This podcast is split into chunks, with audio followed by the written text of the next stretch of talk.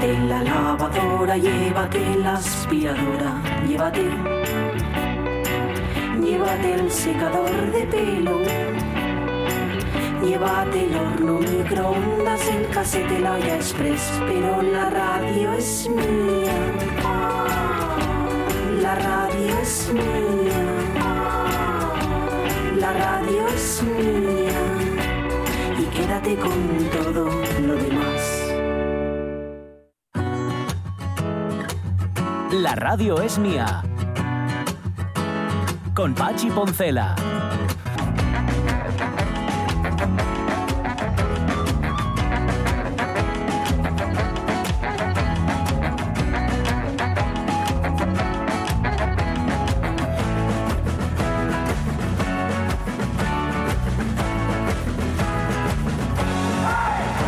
12 y 18 minutos de la mañana, nada, la reflexión que llevamos haciendo desde hace tiempo ya, no sé cómo lo hacen en los países nórdicos, donde nieva lo que nieva y hay tantos centímetros de, de líquido elemento que se solidifica y funcionan. Eh, no lo sé, no, de verdad, que lo digo eh, sin ironía, lo digo con cierta indignación, porque como todos los años digo lo mismo, no digo yo que caigan cuatro gotes, di tú que caen ocho gotes. ¿Sabes? No son cuatro, vale, son ocho gotes. Pero es que da lo mismo. mm, Y da lo mismo también que sea eh, en, en pleno parque natural de redes, por ejemplo, ya que vamos a hablar de la hora, Sí. o que sea en el centro de Asturias, o que sea en el área metropolitana. Se paraliza, se ralentiza todo. Es, bueno, vamos a dejarlo como está. Em, ¿Qué? Si todo esto sucede en la Y Sí, y ye de noche, sí, bueno, bueno, bueno. muérete lorito, Bueno, bueno, por no decir la expresión. Sí. Y que mi, mi pensamiento es, ¿qué más os da pintar un poquitín las rayes? Ya, por ejemplo. ¿Eh? Claro, claro, es que vas, vas perdido, ¿eh? Pero a palpu, Sí, ya sí, conducir a palpu. Totalmente. Por totalmente. favor. Oye, una buena noticia que os voy a dar, mm, eh, porque él no está para adelantarla, pero me ha dado permiso. Em, mañana va a estar con nosotros un ídolo de este programa. Que se ha convertido en ídolo con derecho propio Sí. durante. Nada, pues, ah, Nada, en estas últimas semanas. semanas, sí. una- Gerdo sin trenza. Ahí está. ¡Hombre! Gerdo, sí, señor. Sí, señor. Desde las babuchas de mm, seda De- granate son. Sí, Claro, sí. claro. Ya sabéis que es eh, Gerdo sin tranza. Gerdo sin tranza se dedicaba a la música. Él es alemán. Eh, y de repente dedicó, de- dedicó un disco a música, a la música pop española. Hizo canciones pop por su cuenta, con ese nombre, con el nombre de Gerdo sin trenza. Em, Caro Sierra se puso en contacto con él después de habernos fascinado, porque nos fascinaron todas sus canciones.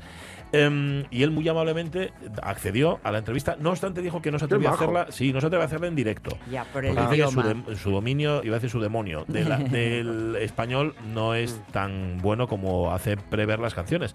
Entonces me- le ha mandado las respuestas grabadas, con lo cual mañana Bueno, lo escucharemos no en bueno. directo, pero sí a Gerlo sin trenza en directo. Bueno, Qué bueno. qué maravilla, de verdad, ¿eh? Sí. Es que estamos haciendo, estamos internacionalizándonos a lo tonto, ¿eh? a lo sí, bobo. por los sitios más raros del mundo. Sí. Pero oye... Por- A lo eh, mejor no por las vías em, correctas y adecuadas, pero lo estamos haciendo. Bueno, bueno, no te creas porque en febrero, Mm, o sea, dentro de nada, La semana que viene...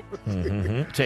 dentro de nada vamos a tener a un artista em, internacional, pero, pero Ujú. internacional, pero, pero, Pero internacional, no tan ¿no? potente como Gerdo sin trenza, tal vez. Ajá. Benjamin Clementine, ¿nos suena? Pues la verdad es que no. ¿No? Bueno, pues Debería sonarme, seguro. Muy, muy, muy, muy potente que va a venir a tocar a la laboral Mm. y vamos a tener, vamos, si todo va bien, y Bueno. que va muy bien encaminado, una entrevista con él. Qué bien. Ah. Bueno, pues mira, lo Creí que ibas por otro lado, por eso decía yo lo de la semana que viene. Ah, Porque la semana que viene, precisamente con esto de la internacionalización, vamos a vivir una jornada especial junto a Asturex Open Days. Ay, es verdad, es verdad. Tenemos el miércoles, el miércoles, un el exterior. miércoles, ahí estaremos. Vale, vale, pues mira qué bien. Ah, internacionales, en la Claro, cumbre. Maña- mañana en Europa con Mario Van. O sea, es que es, en la Grecia antigua con Juan Alonso. Es, Eh, que es doblemente abuelo es ya. uno para... Ah, es verdad, verdad, Ah, sí, sí, señor. sí, sí, bueno, sí, mañana hay que felicitarle, hay que hacerle fiesta. Vale, em, va a venir, va a estar dentro de un rato con nosotros Víctor Cucart, ya sabéis, el fotógrafo, va a decir el fotógrafo de las estrellas, pero es mucho más que eso. Tan amable, tan amable que la semana pasada tuvimos un problema telefónico y él accedió a estar esta semana con nosotros. Sí. Cosa que hay que agradecer no solamente a Víctor, sino a Edu Andés, Eduardo Andés, nuestro diseñador favorito, que va a estar con nosotros también. Eh, también la semana pasada, porque se fue la luz, dejamos de escuchar los instrumentos, de, nos quedamos helados, eh, los instrumentos de hielo mm, que hacen música, y además una música preciosa que nos quería regalar mm, Miguel Fernández. Acoustic Mike, es que quería llamarlo por su mote. Acoustic Mike. Vale, eh, pero antes tenemos que irnos a redes porque hoy le estamos poniendo nombre a nuestras mascotas. Dios, ¿qué es esto? ¿Un Rottweiler hecho un asco? No, Gus. Es un extraterrestre. Quizá entró en nuestra galaxia por un agujero negro. Huele como si viniera de una cloaca. Ahí está. Me quedo con él. Voy a llamarle Vomitón. ¿Entiendes? Son las iniciales de visita de otro mundo que impacta en la Tierra. eh, ocho nabos. Ya, ya lo entenderás. Anda, llévatelo de aquí, lo está apestando todo. Vomitón viene a repartir compasión y esperanza a nuestro mundo. I bought me a cat, the cat pleased me. I fed my cat under yonder tree. La misma voz de no, si eran broma, cerebro. Sí, es el, en efecto, es el mismo. Este era, por supuesto, Vomitón, uno de los episodios más eh, célebres de Búscate la Vida, donde le caía en su garaje un extraterrestre y él le ponía ese nombre. Em, más cerca, más cerca está Redes y más cerca está el Rebecu de Redes, que ya sabéis es la mascota de peluche que han creado justamente para promocionar eh, para promocionar la zona y para promocionar las empresas de la zona. Estoy así un poco du- dubitativo porque mm, em, No estoy sabes el orden que llevas. Estoy intentando ponerlo todo en orden y em, es una locura. Bueno, em, empezamos con... eh, os pedimos sugerencias, pero también os pedimos, por cierto, nombres de mascotas Sí. vuestras, ¿vale? Eh. Bueno, creo que empiezo por Lojar. Me parece que sí. Pues por Lojares, sí, los señor. mis muñecos eran de carne y hueso. Los perros de casa siempre tuvieron nombres de músicos, unos clásicos y otros rockeros. Eso sigue siendo hasta hoy y norma. Sonia, no leas la palabra normal, que son claramente, que pon claramente norma. Vale, vale, Vale. vale. Los Ya te caballos- diste cuenta que leo mentires, ¿eh? Eh, los caballos siempre nombres de paisano o de mujer. Si era yegua, lo recuerdo a todos, pero el más que más recuerdo ya Vázquez. Se llamaba así por el dibujante. Fíjate, Ajá. al parecer tenía un carácter peculiar el tipo, igual que el animal, que no permitía que se le acercara a nadie que no fuera a casa. Tengo un vecino con un cocker que se llama Pedro. Anda que no me partí la caja el día que abrí la prensa digital y me encuentro las fotos de Pedro con su tocayu, presidente del gobierno, con el otro Pedro. Sí, señor, Pedro Sánchez y Pedro Cocker. Ahí están los dos juntos. Sí, Vale. nos pone la foto. Sí, señor. ¿Eh? ¿Qué dice María Sumuñiz? Para Mariasun, antes de nada deciros que Susan Blonde, o sea, sé, Susana Rubio, Sí. la de Flores Bohemia, Sí. pues eh, y librería Aldebarán se han unido a nuestra causa a partir Ay, de hoy. guay. Tienen sendas huchas solidarias. Mm. Qué bien. ¿Vale? Qué guay. Así que me- mimos para ellas. Respondiendo a la pregunta, nunca le puse nombre a mis muñecos. En cuanto a mis mascotas, el nombre de la perrina que tuvimos, Lupe, siempre llamó la atención. Y la de mi hermano, que se llamaba Nena. Y nos partíamos de risa cuando la llamábamos porque se giraban muchas nenas. Ah, vale, vale. Mira, igual me voy a proponer nombre para el Rebeco. Dice, algo sencillo, Reces Vinto, por ejemplo, o mejor, Redes Vinto. Claro, Redes. porque ella es Redes. Roberto Cañal, Luli, Gata, King, Linda, Tosca, King, Teo, Gatu, Zan, Kima. Ese sigue el mi santo en el particular y un montón de canarios que criábamos hasta que mi madre dijo, sopa parar. El Mm. muñeco tiene cara de Argimiro, el, el Rebeco. Bueno, bueno. No está mal. Eh, Em, en uno de esos novios que yo tuve, sí. que ya están pasando a ser. Sí, forman parte del bestiario. Yo digo un novio, pero igual fue siempre el mismo, ¿eh? Puede ser, puede ser. Pero bueno, dejadlo en plural, que queda. Los novios son Me intercambiables. da mejor imagen. Pues eh, tenía ovejas. Sí. Y entonces fui con mis amigas a enseñarles, tal, decía, y esta, y les, nos las presentó, ¿no? Ajá. La fea, la vieja, la tal. Uy. Y fue de, por favor, Me hace el oye, un favor. poco de respeto. Claro. Y entonces a una de ellas la bautizaron Angelina Jolie. Ah, bueno. Acabó siendo la Jolie. La Yoli, claro. Mucho- La cabra tira al monte. Mucho mejor. Algunas de mis mascotas, dice Monte Pérez, nombradas con base empírica. Mi gato Tarzán, mi perro Pancho, mi hámster El Lute. y ese conejo pinto que marcó mi existencia durante 15 años, Benito Patudo Manchado. Qué guapo, ¿eh?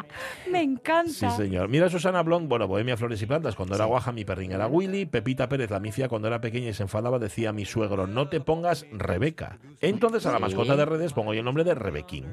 Y un vecino mío de hace 30 años tenía un gato y llamábase Rogelio. Y el hámster de la mifia llamábase Billy, como el rapacín de la peli que gustaba bailar. Billy Elliot. Melier. Oye, igual y es Rebequina. A y no me refiero a chaquetina. Claro, claro, estamos diciendo un Rebeco igual de una Rebeca. una Sí, Rebeca, señor. Bueno, de hecho dice Rego, tiene pinta de Rebec, camina como un Rebec y está frío y olvidóseme la Rebec. Total, por 25 pesos cada respuesta acertada, Rebec le quedó. Gracias, Rego, tuviste cerebro. Eh, Marce Gijón, ¿qué dice? Eh, soy muy poco original, mis mascotas tienen nombres humanos. Ah. Me- Milly, Kelly, Cleo y los clásicos, Pipo, Rex, Fufi. Bueno, está muy bien. Bueno. Eh, María Gómez, no tenía un tres años mi hijo cuando le compramos un caballín de mentira para que se subiera en él. Al salir de la juguetería, mi hermana y yo estábamos hablando de cómo lo llamaríamos. Y, y Nicolás, vaya, y Nicolás dijo brincoso. Y así quedó. No sé dónde lo sacó. El Rebequín es tan dulce que lo llamaría así, Rebequín. En Más que Chuchos me gustaban mucho Manolo, que tuvimos un Manolo, Sí, y un ¿eh? Pepe. Pepe y Manolo, es que. Eh, ¿Verdad? Vamos. Eh, Se llevaban fenomenal, Sí, además. ¿eh? No, Sí, como, como- como todos los Pepes y los Manolos. Pues ahí estamos. Lorenzo Linares, me hace gracia el de Ayuso, la mascota de El Pecas. O sea, quiere llamarla Ayuso. Ah, bueno, vamos a No, dejarlo la mascota de Ayuso se llama el Pecas. Se llama así. No, no. Eso dice Lorenzo. Yo le entiendo Bueno, que Ayuso. que, ella que llevaba las redes del perro de Esperanza Aguirre, pues sabes. Ah, es por eso. Vale, vale, vale. Lo saco esto eh, en consecuencia porque dice Lorenzo Linares Sí. eh, que mal, ma- mm, eh, ma- bueno, Bueno, hasta el perro de Espe tiene nombre de delincuente. eso es. dice eso es. El nombre- Pecas. El Pecas era, sí, señor. Dice Salva: Recuerdo que vivían en mi pueblo dos hermanas, Teresa e Isabel, ya ancianas solas, vestidas de negro y que al igual que en alguna que otra casa compartían espacio por la noche con las pitas, seguían tizando en suelo, sin agua corriente y con un aspecto de suciedad y abandono impensable a día de hoy. No sé la razón por la que eran conocidas como las Juanas. Con ellas vivía un chucho de pelaje y aspecto a juego con sus dueñas y que cuando alguien les preguntaba por el nombre del can, una de las dos contestaba, Ye perra, pero llámase turco.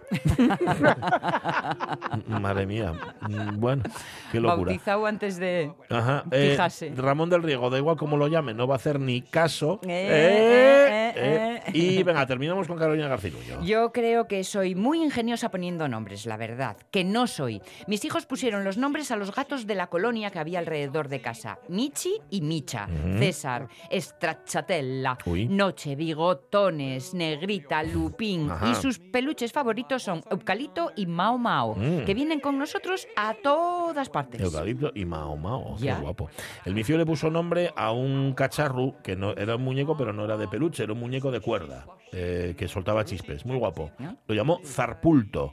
Bueno. A día de hoy no sé tampoco cómo pasaba antes con, qué- con de dónde demonios lo sacó, pero le puso el nombre. ¿Cómo se llama? Zarpulto. Y bueno, si a ti te gusta. Bueno, estos nombres deberíamos dárselos a la Asociación de Empresarios ahí de la zona de redes, ¿eh? Sí. porque hay un montón más que nos proponen de todo tipo. Y hay quien, mira, como Sonia Estrada, por ejemplo, que habla de nombres de vacas. Sí. Bueno, sí. esto tenemos que rescatarlo en otro momento porque nos dan aquí unas ideas y unas cosas muy, muy chulas. Gracias, oyentes de la radio mía. Eh, nada, ya está. Tengo más Es que iba a decir algo ocurrente, pero no se me ocurrió nada. The dog went. The goose went quack quack. Este es Pete Seeger con su banjo. ¿De qué te ríes? De la tortuga de Víctor, que se llama Fernando Alonso. Ah, sí, está bien. La nuestra se llamaba Eloína, como una tía mía. Sí, Ahí la foto de Conchi González Blanco. Se llama 13 y ayer cumplió 11 añazos. Qué perro más guapo. Conchi, de verdad que sí. 13 años tiene. Vale, Em, vale. Mm, vamos a, a pasar frío.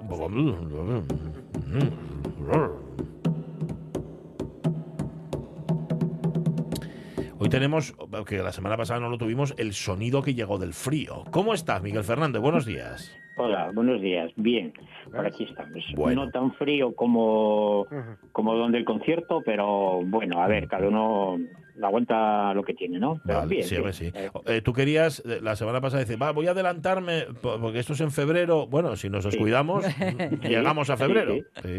Exactamente, sí, sí, sí, Vale. sí, pero pero lo de febrero lo contamos un poco un poco más adelante porque Ah, eh, sonarán cosas diferentes. Esto esto es un concierto que ya Sí. se hizo hace hace hace mucho tiempo, ¿eh? se hizo en el 19. Y, y como os contaba el otro día, pues eh, había sido una idea de, de Greenpeace para hacer mm, una, una llamada mm, para proteger un proyecto que hay que era para proteger al menos el 30% de los océanos del planeta para el 2030. Ajá. Entonces, de alguna manera, querían, querían hacer una llamada y entonces eh, contrataron, por decirlo así, un concierto a un artista que se llama Terje Isungset no sé cómo se pronuncia porque es noruego, pero bueno, Ah. así se queda, ¿no? Vale, Eh, Taje. que es un músico que era precisamente, precisamente el que organiza el Festival de Noruega eh, Música de Hielo, que es el que hablaremos luego en febrero. Vale. Pero mm, quería mandaros esto porque es una obrita muy corta, eh, son unos cuatro minutos más o menos, que se llama Memorias del Océano Sí. y es muy interesante porque es una pieza que grabaron eh, a 12 grados bajo cero. Y, y los instrumentos con que se hizo el concierto parece ser que eran trozos de hielo eh, que, mm, que, que rescataban a la deriva, de lo que se iban desprendiendo Ah. de la zona firme y ya que iban, y que iban a la deriva, ¿no? Y aquí participó un artista escultor americano que se llama Bill Kovic, que es muy curioso porque este hombre eh, empezó siendo chef, eh, empezó en el campo, en el campo de la cocina y, y poco a poco, bueno, él le gustaba el tema de la, de la escultura sobre hielo, que no sé si conoces algo de eso, pero, pero hay, hay virguerías, ¿no? Hay, hay- los países donde donde está muy frío, pues hay certámenes eh, para, para esculpir sobre hielo y hay unas piezas maravillosas. Bueno, claro. de hecho, hay, yo vi un- una vez en la tele un hotel hecho Sí. Completamente de hielo. Cierto, Las cierto. habitaciones, Sí, todo, sí, todo, sí, todo, sí. absolutamente. Sí, y, sí, y sí, alucinas, no, ¿eh? sí, mucho tiempo exactamente, ya. que es un hotel en donde el vodka te lo dan en ch- chupitos de hielo y todo Sí, eso. ¿no? sí, sí, sí, tal cual. Sí, todo. es genial, ¿no? Vale. Bueno, bueno, pues este hombre resulta que empezó empezó a esculpir cosas para su restaurante o algo y luego y luego empezó a hacer instrumentos y mira y mm, eh, contactó o contactaron estos dos y ahora eh, trabaja con él con el músico y hacen instrumentos maravillosos y los instrumentos en concreto que salen aquí en este concierto pues son un violonchelo que un violonchelo de hielo, que os preguntaréis cómo suena el violonchelo. Ya. Y yo os diré que no suena Nos, directamente. nos lo preguntamos, nos lo preguntamos. Ah, está bien que lo aclares ya de mano, ya nos quitaste la, Eh, la eh, emoción. eh, a ver, no suena el violonchelo, pero sí las cuerdas, ¿no? Entonces lo que tienen es un micrófono de contacto en la caja de- del instrumento, que es un... eh, tiene, tiene forma de violonchelo, ¿eh? Más o menos, ¿eh? Y claro, las cuerdas están tensadas sobre él, con Mm. puente, con Vale. un clavijero para afinar y tal. Las La cuerdas no son de hielo, entiendo. No, no, no, Vale. no, no, las cuerdas son de verdad, eh, Vale. son, son tres cuerdas nada más. Eh, y, y- y, claro, vibran, vibran y están afinadas eh, con afinación de- del violonchelo. Y mira, se parece bastante a un violonchelo. Sonaría como un violonchelo eléctrico. y, y se recoge la vibración de, de la, de la placa de hielo que está en contacto con las cuerdas. Es muy curioso porque si veis el vídeo, eh, la persona que lo toca, que es una violonchelista, está tocando con guantes. Claro, a ver, buf. no se Bueno, puede claro. de otra forma, ¿no? Ya, a 12 bajo cero sí, pero vamos, la, la- hombre, la, la- no sé, la digitación un poco complicada, ¿no? A ver, a ver, claro, no suena muy bien, ¿eh? afina muy bien, Sí. pero claro, toca una cosa muy sencillita, no se Ya. puede, eh, no se puede tocar más, más rápido, está claro, ¿no? Sí. Eh, y aparece otro instrumento que es un, es una, a ver, yo, yo lo llamaría litófono, o sea, una, un Litófono. sonido de, de piedra. Sí. Eh, no está hecho con piedras, está hecho con, con hielo, con placas de hielo y afinan perfectamente. Y, eh, suena pues como mm, como un vibráfono es un instrumento de placas que curiosamente en los países nórdicos eh, se usaba muchísimo los litófonos que eran que eran piezas mm, de eran piedras eh, que afinaban una afinación perfecta y se relacionan mucho con los órganos y muchas veces cuando hay conciertos de órgano también meten un litófono por el medio por ahí Ah. no sé por qué pero es una tradición Bueno. ¿no? de alguna manera Vale. ¿Mm? Eh, aparece unas trompas también hechas con, con hielo, o sea, unos cuernos. Eh, hay una cortinilla que son esa, esa cosita que se ve que parecen clavos verticales colgados y tal, Sí. que lo que lo frotas. Eh, una caja que son dos, dos barras de, de hielo golpeando, eh, como en un mortero, golpeando hielo eh, me- así como eh, medio roto y un bombo. Y todo esto, pues suena, si queréis, escuchamos un Sí. poquito de una forma muy interesante, muy interesante. Venga, va. Lo primero es sonar el frío, este es el sonido del Sí. frío y del viento. Viento que no veas, claro. Sí, señor. Mm. Pues, y eso que escogieron un día bueno, ¿eh? eh hacía sol, sí. Aquí golpean el hielo, ¿no? Esto es... El hielo, exactamente. Sí, como si fueran un mortero, ¿no? Sería por la caja. Eso es.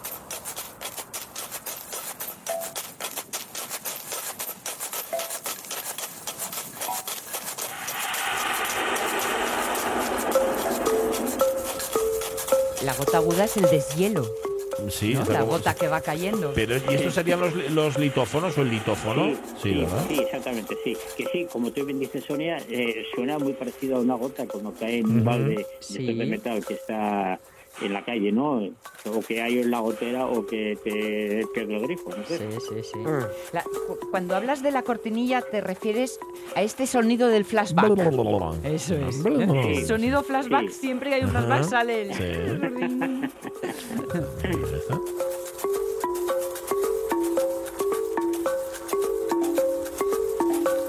Que africano suena. Ya, No. para tu frío que hace. Suena, suena como si fuera una marimba. Como una marimba, claro. sí. Sí, sí.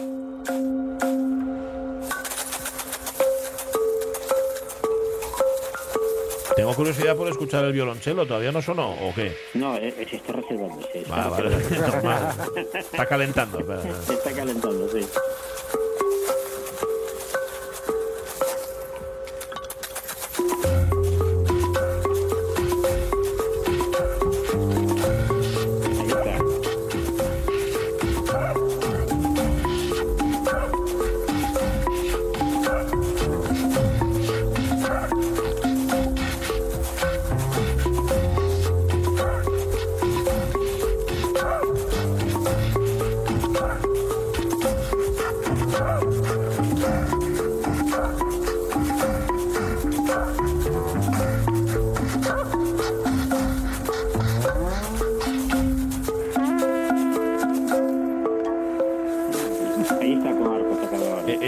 Una, una trompa o...? o- Eh, no, no.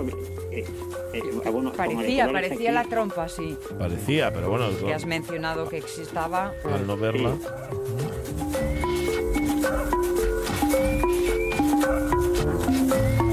Y hay como, como si hubiera un perro ladrando al fondo. No, ¿No lo Un gemidillo por ahí, ¿no?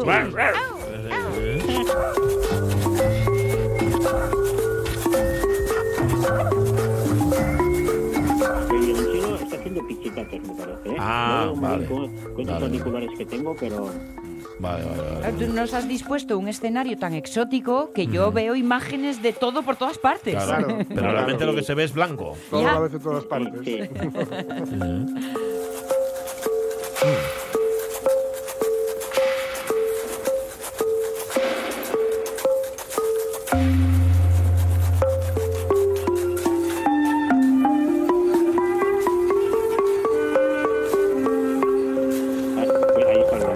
Ese era el, ¿no? che- ese era el chelo, ¿no? Sí. Ah, ese era el chelo. Y no, sí.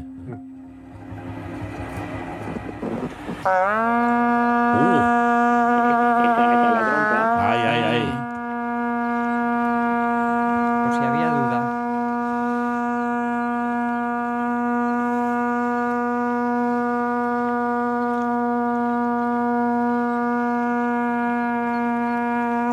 Uf, qué pulmones. Ya te digo. Oye, y lleva, lleva una Esa es que la que boquilla. tú en casa, ¿no? Tal sí, como, como la que tiene Miguel en casa. ¿Esto eh, lleva, lleva boquilla metálica o, o es boquilla de hielo también? Eh, no, no, yo creo que es boquilla de hielo. Ah, vale, sí, vale, vale. sí, sí. La- eh, No sé, no sé cuánto durará el instrumento. Claro, a ver si pero, aguanta el concierto entero. Sí, sí, sí. Sí, sí, tendrán sí. que eh, a ver ahí en el momento que no pasa nada en el momento que te alejas de él auto- automáticamente se autorregenera la boquilla o sea que Vale, vale, vale. Que le dé un aire y ya le basta, ¿no? Sí, señor, y ya está o sea, eh, será, sí, digamos que se irá acortando poco a poco pero bueno nada mm. Bueno, hemos vuelto, Bueno, pues- hemos vuelto al principio, pero qué variedad y, y- y qué bien. No, no, no, qué, qué- qué guapo. Lo que pasa que, eh, a ver, cuando nos hables de ese concierto del que no nos quieres hablar todavía, allí me imagino que todavía habrá, no sé, más experiencias musicales sí. o más, sí, ¿no? Y más instrumentos, sí, sí, más. sí. A ver, a ver, dura más. Esto fue, esto fue una pequeña muestra de, de lo que hace este hombre, ¿no? El noruego. Pero son conciertos, largos, con muchísima gente. Bueno, no, no es una multitud, pero hay, pero hay bastante gente y se juntan muchos músicos porque hay bastantes grupos que hacen este tipo de música y que trabajan con instrumentos de hielo. Mm, me recuerda un poquito quizás a, a- a estos grupos que trabajan con instrumentos de, de vegetales, hechos con vegetales, Ah. ¿no? pues con, vegetales de todo tipo, ¿no? Eh, puedes llegar a afinar y hacer cosas bastante buenas, ¿eh? Eh, evidentemente no son violines, no son trompetas, no son saxofones, pero, pero bueno, es un tipo de música mm, diferente que es bastante bastante interesante y muy bien afinada porque porque a ver un, un instrumento de placas afina perfectamente pero todos tienen un punto de desafinación porque es eso va inherente a la lámina Sí. las láminas no generan una serie armónica como un violín ni mucho menos pero bueno es el timbre que tienen Sí. pero el violonchelo, el violonchelo si lo escucháis con calma, pues primero hace unos pichicatos y tal, que mm, eh, es- eh, se identifica mejor si se ve el vídeo, eh, lógicamente. Luego, luego una vez, una vez que lo aprendes, luego ya lo oyes siempre, ¿no? Pero cuando toca con arco, eh, está, está muy bien tocado. Evidentemente no puedes hacer una gran digitación porque hace mucho frío y con guantes que vas a hacer, ¿no? Pues mira, vamos a, vamos a hacer una cosa, eh, ya que está Jorge Alonso ahí Ujú. encantado siempre de subir contenidos alternativos, te- me- me sube el enlace, Jorge, y así Sí, podemos verlo, sí, ¿sabes? sí, lo sí. hemos escuchado, que en la radio pierde, evidentemente, Sí, sí. pero Sí, visto sí, sí, sí. tiene... Sí. No, y luego además y luego además que a ver es un es, es un tema interesante porque viene de la mano de, de, de Greenpeace y el tema no caducó porque. Eso es la idea es que en el 2030 es cuando cuando esté digamos eh, firmado lo que sea el, eh, la protección de al menos el 30% de los océanos es Ujú. que, si es que hay océanos para esa Ya, época, ya claro. lo sé. Ya. 2030, tampoco queda tanto, ¿eh? un poco, sí.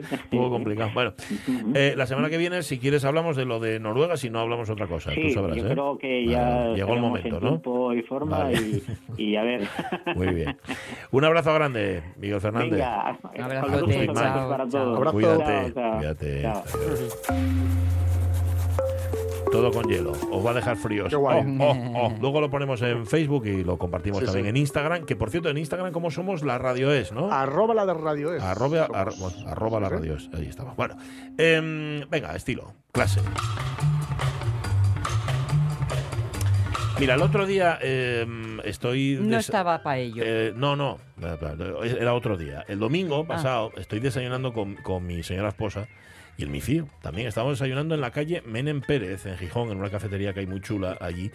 Y, y me, dice, me dice mi mujer, tengo yo unas ganas de conocer al diseñador que hace esos vestidos, que se pueden ver ahí arriba, que están... Ah, es que llevo hombre, años claro. pasando por ahí viendo los vestidos. Digo yo, ¿quieres conocer a Eduardo Andés? ¿Acaso? ¿Acaso? Tú no sabes que Eduardo Andés Caro ya no sabía nada. Edu, ¿cómo estás? Muy buenos días. Muy buenos días, compañeros. Qué bonito lo que acabas de Que decir. sepas, Ole por tu mujer. La tienes luego, fascinada ¿sabes? desde hace años, desde hace años que la tienes fascinada. Y dice, pero de verdad que conoces al diseñador. Digo, sí, sí, claro que lo. Bueno, es colaborador de la radio mía, no te digo más. O sea que. Pues nada, cuando, cuando ella quiera está invitada a, a ver esos vestidos que tenemos y para todo lo que ella quiera. Por cierto, Pachi, Sonia, feliz cumpleaños. Muchas gracias. Porque bueno, el martes fue vuestro vuestro cumple. Cierto. Creo que os dieron muchas sorpresitas Sí, por ahí por, sí, por sí, la sí. radio. ¿eh? Un tal En- Edu en- Andés nos felicitó. Sí, sí, sí.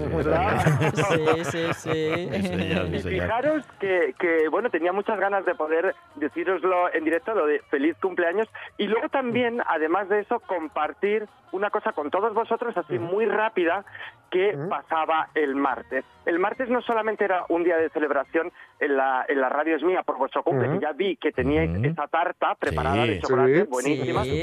Sino que además el martes, eh, pues compañeros, se decidían los nominados Mm. a los Oscar. Sí, ¿De acuerdo? Sí, Sí. señor. Bien, os comento, estábamos todos temblando y os preguntaréis por qué. ¿Por qué? ¿Por Esto qué? Estaba en sumo secreto y custodiado bajo cuatro llaves. Bueno, estábamos todos temblando porque dentro de la nominación a los mejores cortos de ficción se eligieron 15 cortos, de los cuales, de esos 15 cortos que eran candidatos a nominación, realmente había cuatro cortos españoles nominados, que era la primera vez en la historia de España que eso pasa en este país. Entre esos cortos nominados estaba Plastic Killer, Mm. de, eh, protagonizado por José Mota, Mm. y.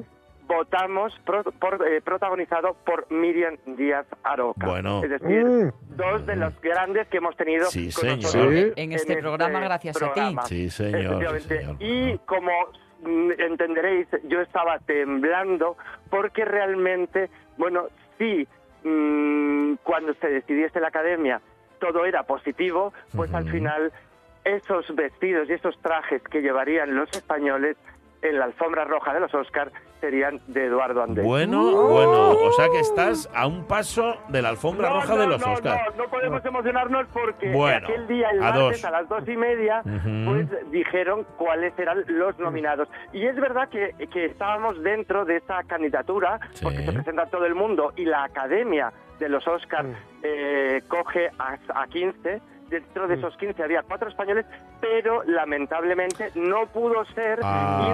realmente los españoles no vamos a estar este año en la alfombra roja Qué de los pena. Oscars, pero sí va a estar Ana de Armas, Mm, eh, nuestra Sí, querida sí. Ana Y de por Armas. méritos propios. Madre eh, mía. efectivamente, que la verdad que lo ha abordado Sí. en, Sí, sí. en- en Blonde, la verdad que Lo mejor es de la peli. impresionante. Ujú, Sí. Y sí, es sí, verdad sí. Que, que, bueno, eh, me hubiera gustado poder decir, vamos a ver un Eduardo Andrés en la alfombra roja de los. Bueno, Lo Bueno. no Edu. ha podido ser, pero Llegará. lo hemos tenido muy cerquita. Claro, y primero- llegará, efectivamente. primero se amaga y Eso. luego se hace Diana. Eso es, eso Eh, es. efectivamente, efectivamente. Pero, no obstante, una tenemos con nosotros a uno de los grandes de, de esa jet set que, que, que yo me he quedado particularmente sin poder visualizar de cerca, pero que nos va a traer a esa jet set a, a nosotros. Sí, y es el invitado que, que, mm, bueno, pues no pudimos Qué tener pena. mm, eh, mucho tiempo con nosotros eh, lo que es la semana pasada, Sí. pero que tenemos hoy con nosotros entero, vivito y coleando. Totalmente. Y quiero presentarle como se merece Venga. y como no pudo eh, eh, oír y sentir eh, la semana pasada. Y es de esta forma.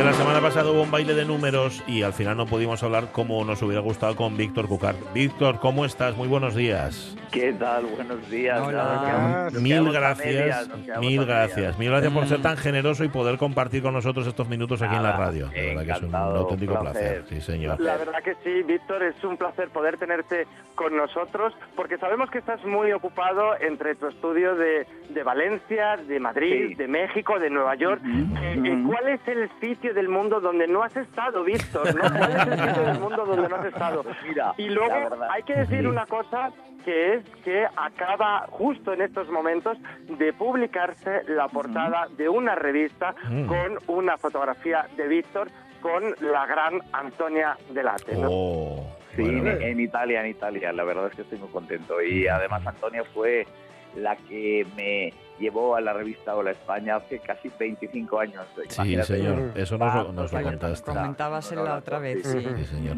Oye, lugar del mundo donde no hayas estado, Víctor.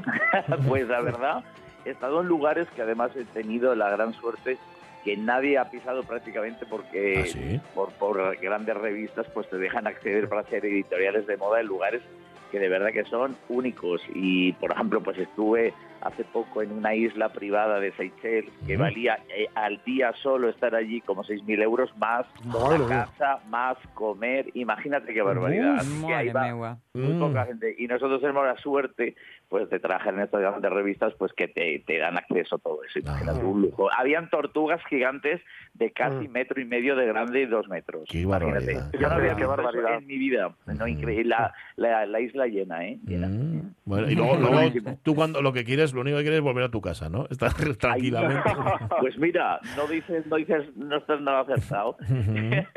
pues me encanta, me encanta estar en mi Sí, casa, estar allí relajado. Lo que pasa es que mi trabajo es esto, No ¿no? deja, El viajar, el Mm. estar con, con grandes personalidades y, y eso es lo bonito, ¿no? Lo que pasa es que luego yo soy muy casero también y muy familiar, ¿eh? No tiene nada que ver una cosa con la otra. Bueno, bueno, bueno. Fíjate, Víctor, que estaba yo diciendo yo, en esa fantasía que, que estábamos viviendo días previos a esa, a esa elección de, de las nominaciones de los Oscars, yo estaba diciendo, bueno, como sea mm, y, y salgamos. Y, y yo ya me veía allí, digo, vamos, Pues- o sea, Víctor nos fotografía por todo lo alto hacia a, a- a todos, o sea, eh, España, vamos, vamos a dejar el podium altísimo, ¿no? En ese sentido, con, con tantos grandes y, y, eh, alrededor, actores, actrices y, y, Víctor, ¿no? Víctor, has, eh, has llegado a fotografiar, además de ser amigo, de uno de los grandes de la moda, que es eh, Armani, ¿no? Es decir, sí me encantaría que, que nos puedas eh, comentar de esa experiencia, porque realmente...